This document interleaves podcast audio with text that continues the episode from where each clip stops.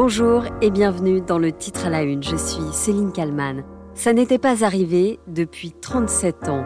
Une femme, française, Sophie Adenau, a été choisie pour le nouveau programme spatial européen. L'occasion de vous raconter l'incroyable destinée de la première femme astronaute européenne, la française Claudie Aigneret.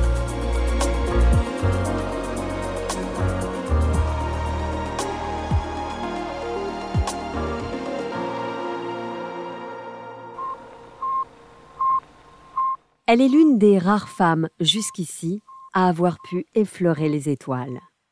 Claudie André Deshaies, qui prendra ensuite le nom de son mari, Aigneret. Claudie n'a que 12 ans lorsqu'elle assiste à une des plus grandes prouesses spatiales, les premiers pas de l'homme sur la Lune. Un événement retransmis en Mondovision. Nous sommes le 21 juillet 1969. Voilà le pied d'Armstrong au centre et en bas de votre écran. Claudie André Deshaies va rester stupéfaite devant ces images extraordinaires. Le plus important maintenant, et la grande crainte que l'on avait ici à Houston, c'était que l'astronaute qui sort du LEM tombe. Pour eux, le plus important, c'est de conserver leur stabilité. Apparemment, la surface est d'un grain de sable très fin, dit Armstrong. Un événement suivi par plus de 600 millions de terriens, soit 20% de la population mondiale de l'époque. Voici le premier pas. Trois ans plus tard, à 15 ans seulement, brillante élève, Claudie décroche son bac. Il n'y a pas de doute, elle est précoce. Elle ne vise pas les étoiles tout de suite, mais s'oriente d'abord vers des études de médecine. Elle devient rhumatologue et obtient son doctorat avec mention très bien. Elle exerce pendant huit ans à l'hôpital Cochin à Paris. Et puis un jour, elle apprend que l'agence russe spatiale embauche et recrute des candidats et des candidates. Elle postule et en 1985, elle est choisie. Claudie n'a que 28 ans. On les connaît depuis ce matin, il y en a sept, vous les voyez, six hommes et une femme. La dame est médecin rhumatologue et comme ses collègues, elle a été choisie au terme d'une sélection très stricte, très difficile, qui correspond à la fois aux exigences américaines et soviétiques. Ces bons élèves de l'espace sont en effet appelés pour certains à voler à bord des engins soviétiques et pour les autres à bord de la navette américaine, cela jusqu'à ce que l'Europe ait son propre véhicule. La toute nouvelle astronaute française est alors invitée sur les plateaux de télévision et doit répondre à des questions de ce style. Je vous laisse juger. Alors moi, je voudrais vous poser d'abord une question. Est-ce que quand vous étiez petite, vous lisiez plutôt Bécassine ou plutôt Tintin On a marché sur la Lune? Moi, J'ai lu les deux. J'ai lu Bécassine et Tintin. Et qu'est-ce qui vous a- La jeune femme raconte alors tous les tests qu'elle a dû passer avant d'espérer être sélectionnée. Des tests psychologiques et physiques, comme l'épreuve du tabouret tournant, épreuve où il faut toucher ses genoux avec la tête, ce qui provoque un sentiment très désagréable. C'est un test très concret pour évaluer le mal des transports. Bref, Claudie André Deshaies passe ses tests haut la main. Elle va ensuite être formée pendant de longues années. En 1992, elle est sélectionnée avec Jean-Pierre Aigneret, celui qui deviendra son mari, pour participer à un vol franco-russe à bord de la station spatiale Mir. Elle raconte alors son rêve d'enfant. Quand j'étais enfant et que j'ai découvert euh, cette euh, image de l'homme posant le, le pied sur la Lune, je crois que c'est une des choses qui a été à la base de cette motivation qui m'a conduite à faire le, le choix de cette carrière un peu particulière pour une femme, pour un médecin. Et ça fait partie en arrière-fond d'un désir profond de participer à une aventure comme ça. Les années passent, les formations et entraînements intensifs s'enchaînent, et en 1996, Claudie André Deshaies le sait. Elle va enfin s'envoler pour l'espace. On est là à moins de, de 24 heures, donc de la tension, de la pression, de l'émotion, il y en a, mais nous sommes des êtres humains et c'est normal de le ressentir. Et je suis heureuse d'avoir ces, ces sentiments-là et de ne pas rester de glace devant un événement aussi important et une aventure aussi formidable que celle que je vais vivre.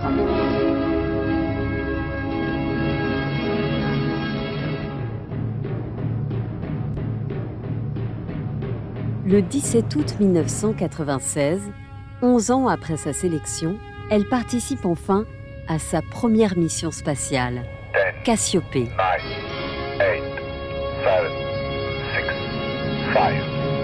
Destination, la station orbitale russe Mir. La fusée russe, dans laquelle se trouve l'astronaute française, décolle depuis Baïkonour. Le rêve de Claudie André Deshaies se réalise. 15h, 17 minutes, 17 secondes ce 17 août, la séquence automatique allume les moteurs du lanceur Soyouz. Les 360 tonnes de la fusée sont arrachées du pas de tir. Un lancement parfait, un départ de rêve. Les flammes éclairent le ciel du Kazakhstan. C'est une étoile qui monte. Comprimé à l'intérieur, l'ingénieur Kelleri, le commandant Korsoum et Claudie André Deshaies, qui aujourd'hui devient la première française à se rendre dans l'espace. Décollage réussi. Puis, le vaisseau Soyouz s'arrime à la station orbitale Mir et Claudie André Deshaies pénètre alors à l'intérieur de la station. C'est mille fois plus beau que ce que j'avais pu imaginer. J'ai vraiment beaucoup de chance de, participer à une telle mission. J'espère pouvoir convaincre tout le monde de la beauté de ce qu'on fait, de l'utilité de ce qu'on va faire pendant ces 15 jours. Mais c'est vraiment un spectacle et des sensations, des émotions absolument fabuleuses. C'est un vrai rêve que je vis maintenant. Après trois jours dans l'espace, l'astronaute française donne une conférence de presse. On la voit flotter en apesanteur. Merci. Claudie, en tant qu'astronaute et surtout médecin, comment vous portez-vous? Vous avez l'air en pleine forme. On est dans une forme euh, exceptionnelle. Elle explique être dans une forme exceptionnelle, même s'il est vrai qu'il faut appréhender les distances, les objets autrement.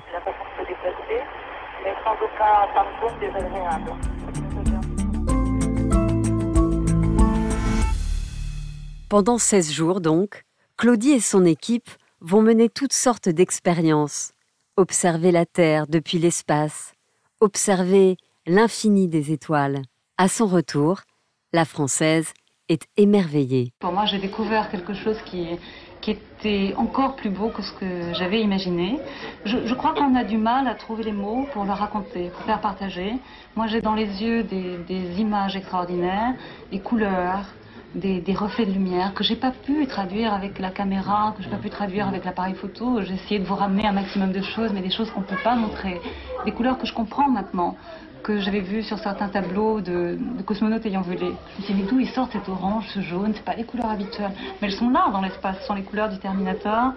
Cette nuit pleine d'étoiles, quand on fait dire dans Stanley Kubrick fait dire dans 2001 Odyssée d'espace, mais mon Dieu, c'est plein d'étoiles. C'est ça, c'est plein d'étoiles. C'est un ciel avec des milliards d'étoiles, la Voie lactée on met son nez au hublot et on est dans le ciel. Le retour sur Terre, l'astronaute poursuit ses expérimentations menées dans l'espace. Et puis, en 1999, sa vie privée va être quelque peu dévoilée. Voici le couple le plus célèbre de la Cité des Étoiles.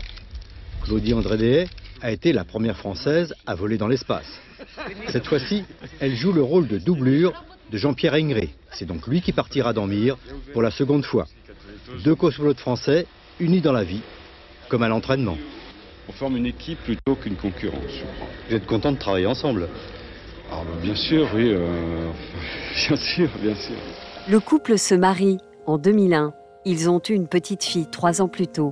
Et cette même année, Claudie Aigneret retourne dans l'espace. C'est la mission Andromède. Elle devient alors la première astronaute française à voler à bord de la Station spatiale internationale. Claudie, qui est l'épouse du cosmonaute Jean-Pierre Aigneret, a laissé au sol, bien sûr, sa petite fille Carla. Bon, c'est vrai que de vivre dans une famille très unie par ce, milieu professionnel de la, de la cosmonautique, ça nous permet, en échangeant très peu de mots, de savoir ce que l'un et l'autre ressentons. Et puis, euh, bah, cette petite fille qui est avec nous pendant l'entraînement, elle elle connaît un peu tout de, notre vie, de notre façon de, travailler, donc elle est complètement associée à ça. C'est vrai que c'est sûrement plus facile d'avoir tous un petit peu la même préoccupation. Claudie Ignoré, une fois dans l'espace, passe un coup de fil à sa fille, qui l'aperçoit via un écran. La petite Carla, sur les genoux de son papa, aperçoit aussi son nounours, emmené par sa maman dans l'espace, et qui flotte dans la station. Regarde, on est bien arrivé avec Victor avec Constantin. Mais, comment tu as arrivé à rentrer dans ta maison? Comment c'est arrivé à rentrer? On a frappé à la porte. Et puis là, nous attendait Franck. Volodien, Mich. Et ils nous ont ouvert la porte. Et on est rentré. Et tu nous vois maintenant, on est dans la station. Je t'embrasse revoir, très à fort, bientôt, mon chéri. puis. Au revoir. Claudie Ignoré ne retournera plus dans l'espace. En juin 2002, elle intègre le deuxième gouvernement de Jean-Pierre Raffarin, au poste de ministre délégué à la recherche et aux nouvelles technologies. Cette même année, elle continue évidemment de partager son expérience hors du commun, comme lors de cette émission spéciale sur la nuit des étoiles sur France 2. Alors, ce qui m'avait déjà frappé euh, lors de ma première mission, et encore cette fois-ci, j'ai essayé de prendre un petit peu de temps pour profiter de ces moments tout à fait extraordinaires où on peut se plonger dans le cosmos. Et c'est vrai que se mettre le nez au hublot avec un corps qui ne pèse plus rien, ça vous libère de toutes ces pesanteurs du quotidien et vous faites vraiment partie de ce cosmos, de cet infini. Aujourd'hui, Claudie Ignoré fait partie de ces femmes qui disent aux petites filles Ose aller plus loin, toi aussi, tu peux le faire. Et il y en a une qui a compris cela il y a une vingtaine d'années, qui a compris que de réaliser son rêve était possible. C'est bien sûr Sophie Adenau, qui va elle aussi bientôt pouvoir flirter avec les étoiles.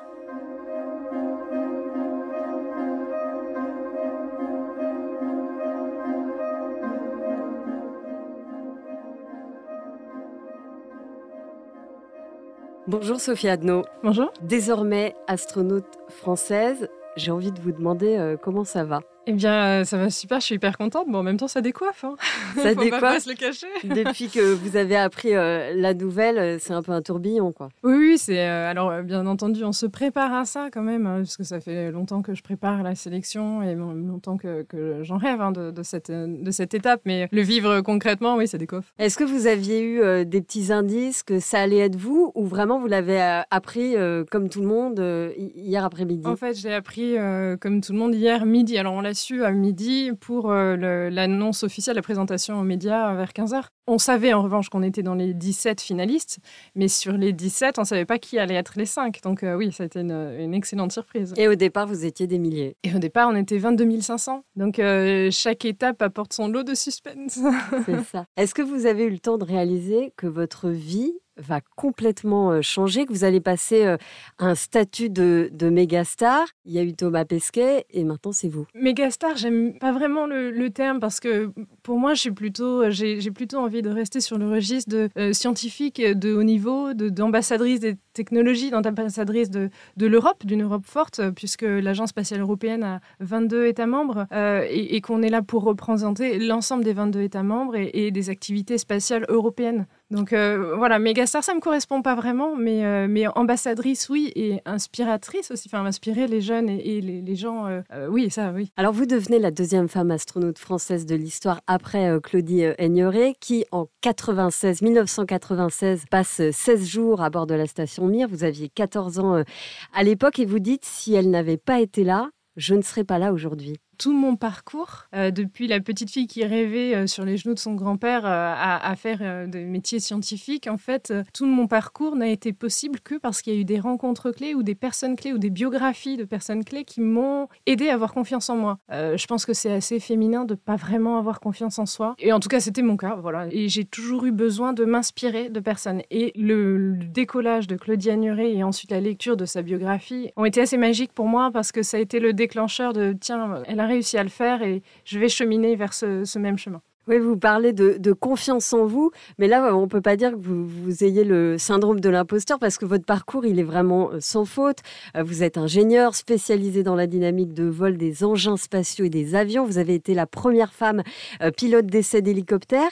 Ça ne suffisait pas, vous aviez envie d'aller encore plus haut? C'est vous qui avez postulé? Oui, oui, bien entendu. En fait, tout ce que j'ai fait depuis que depuis justement le décollage de Claudie Agnuret, tout ce que j'ai fait, c'était en vue d'être astronaute. C'est-à-dire même de devenir pilote, enfin devenir ingénieur initialement, puis de changer, aller chercher une carrière de pilote opérationnel pour aller justement voir ce que ça fait de tester, d'être dans des machines complexes, d'être opérateur de machines complexes, d'être dans des missions avec des équipages très soudés, mais qui vont chercher un petit peu les limites. Donc tout ça, je, me disais, ben tiens, je vais tester, voir si j'arrive à faire face à tout ça. Et en tant que c'est vrai pilote de l'armée de l'air et de l'espace, on, vit des missions assez fantastiques et, et je voyais ça vraiment comme des étapes de préparation euh, pour aussi jauger si j'allais y arriver euh, et, j'arriverai à cheminer vers ce rêve d'astronaute. Et, quand vous voyez euh, Claudie Ignoré qui flotte euh, dans la station Mir, vous vous dites, bah, moi un jour je le ferai aussi. Oui, depuis l'annonce hier, là, j'ai quelques amis d'enfance qui m'ont recontacté en me disant, c'est incroyable parce que tu nous l'avais dit quand on était au collège et là tu l'as fait. Vous devez être très très fier de vous, non? Fier de moi, je, le sais. Oui, oui, forcément un petit peu, mais je suis heureuse surtout. Est-ce que vous connaissez votre programme dans les prochaines années et qu'est-ce que vous avez envie le plus d'apprendre? Tout.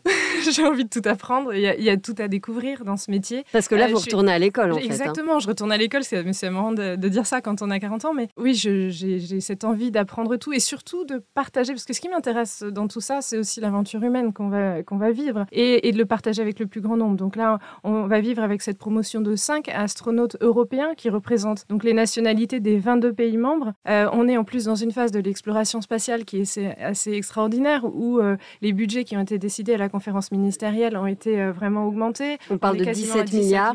Mmh. C'est une période euh, vraiment trépidante pour le spatial euh, en, France, bien sûr, mais en Europe en particulier. Je, suis ravie de rejoindre l'Agence spatiale européenne pour ça. Alors, vous n'irez pas dans l'espace demain, hein. on, l'a dit, il y a beaucoup de choses à apprendre. ça peut prendre quelques années, c'est ça? Oui, c'est-à-dire qu'on commence par un entraînement d'un an sur ce qui s'appelle le basic training, l'entraînement de base, où on va apprendre la mécanique spatiale, les systèmes orbitaux, les, tout ce qui correspond à la fonction d'opérateur de la Station spatiale internationale. Et ensuite, on va, s'il y a une mission qui est euh, décidée pour un astronaute français, il y a deux ans de Mission Specific Training, euh, donc entraînement spécifique à la mission, euh, mais cela n'arrive que s'il y a une désignation de mission. Donc, de toute manière, le, package minimum avant de pouvoir partir dans l'espace, c'est trois ans. Et après, il peut y avoir beaucoup plus d'attentes s'il n'y a pas de mission qui est décidée pour un Français. Quand vous serez là-haut, vous pourrez observer notre planète Terre. Quelle est la place de l'écologie dans votre mission? J'imagine qu'elle est très importante. Absolument. Je pense que aujourd'hui, tout le monde est, clairement impacté par ça. Euh, moi, j'ai aussi euh, vécu euh, d'assez près les, feux dans le sud-ouest cet été. tout le monde devient de, plus en plus concerné par ça. Et nous, en particulier, l'Agence spatiale européenne a une activité très, très proactive pour résoudre, aider à résoudre la, la crise climatique. On a beaucoup de satellites d'observation de l'environnement qui créent beaucoup de données qui sont analysées ensuite et qui permettent d'être données euh, à l'ensemble pour résoudre la crise climatique, en fait. Donc, euh, oui, en tant qu'astronaute, on est concerné, on, a cette chance d'aller voir la Terre de haut et donc de gagner un petit peu de recul euh, et, de pouvoir le partager avec le plus grand nombre. Donc euh, oui, je vais être pleinement impliquée oui, parce dans que cette démarche. Souvent, on peut entendre des critiques. Euh, euh, on a déjà assez à dépenser sur Terre. Alors, qu'est-ce qu'on a besoin d'aller regarder ce qui se passe ailleurs? Alors, effectivement, c'est des critiques qu'on peut entendre. Néanmoins, dans la résolution de, de telles crises, on a besoin de données spatiales. On a besoin d'éléments pour résoudre cette crise. Alors, je vais donner un exemple très concret. Aujourd'hui, le secteur spatial, avec l'émergence du, New Space, est en train de, de cheminer avec l'utilisation de, massive de données spatiales. Un exemple d'une start-up euh, française, là en l'occurrence, qui euh, utilise toutes les données d'observation par les satellites pour aider les bateaux à euh, réduire leur empreinte carbone. Donc les, bateaux, par exemple, sont responsables de 3% des émissions carbone. Et grâce à cette start-up qui va utiliser les données de vent, de courant marin, ils vont en fait rerouter un bateau qui va faire un trajet transatlantique, par exemple, rerouter très légèrement le, trajet et ensuite euh, gagner, euh, gagner en, consommation carburant. C'est en fait tout un tas de petites étapes qui sont faites grâce aux données spatiales qui vont permettre d'aller dans le bon sens. Euh, vous le dites, Claudie Ignoré a été un, modèle pour vous, une inspiration. Vous allez devenir, vous aussi, un modèle pour plein de petites filles, plein d'enfants qui vont avoir des tonnes de questions à vous poser. Et pour vous mettre dans le bain, j'en ai déjà une très concrète de la part de Roméo. On l'écoute. Salut Sophie, euh, je voulais savoir si tu n'avais pas peur de tomber dans un trou noir avec ta fusée. Bonjour Roméo, merci pour la question. Alors cette peur-là, je l'ai pas. Non, euh, tomber dans un, trou noir, euh, les trous noirs sont très lointains, à plusieurs milliards de kilomètres. donc non, cette peur-là, je l'ai pas. Bien entendu, il y a plein d'autres peurs parce que bon, on n'est on pas des, robots, on n'est pas des surhommes hein, et des surfemmes. Donc euh, oui, ce sera impressionnant et, tous les astronautes le disent, c'est impressionnant de décoller sur une fusée, mais, mais voilà, la peur de tomber dans un trou noir, non, celle-là, elle n'existera pas. Et ce serait quoi peut-être votre peur Je pense que déjà les entraînements à survie sont assez assez costaud au cas où le véhicule spatial de, retour sur Terre arrive dans un endroit très inhospitalier. Donc euh, là, il va y avoir des étapes euh, clés à franchir pendant l'entraînement. Après, euh, après, bien entendu, je pense qu'une étape clé, c'est le décollage. Hein, quand on l'entend, les astronautes, souvent, ils disent que c'est un moment assez impressionnant. Mais de ce que j'ai vécu, moi, en tant que pilote opérationnel, pilote d'essai, en fait, c'est pas dans ces moments-là où on se rend compte le plus de la peur parce qu'on est dans l'action, on a nos checklists à gérer, les procédures normales, secours, les switches à activer, etc. On est vraiment dans l'action. On se rend compte un petit peu de tout ça plus tard euh, quand, euh, quand on digère euh, la mission. Mais voilà, donc les, choses se feront au fur et à mesure. J'ai une dernière question. Comment ont réagi vos proches, votre famille ils, sont, ils sont ravis pour moi. On est une famille très, très unie. Et puis, c'est aussi simple que quand il y en a un qui est heureux, on est heureux pour eux et, pour les autres. Donc, oui, ils sont très heureux pour moi. Et je les remercie d'ailleurs pour leur soutien parce que si j'avais pas eu le soutien de, de, ma famille aussi proche, sans doute ça aurait été beaucoup plus difficile. Merci. Merci, à vous. Sophie d'avoir répondu à mes questions pour le titre à la une. Merci d'avoir écouté ce nouvel épisode du titre à la une. Si vous avez aimé, n'hésitez pas à commenter et à liker sur les plateformes de podcast. Abonnez-vous aussi euh, au podcast quotidien de BFM TV. Un merci tout particulier à Sophie Perwaguet, Marie Conti et Julien Mielcarec pour cet épisode. Je vous donne rendez-vous demain pour un nouveau numéro.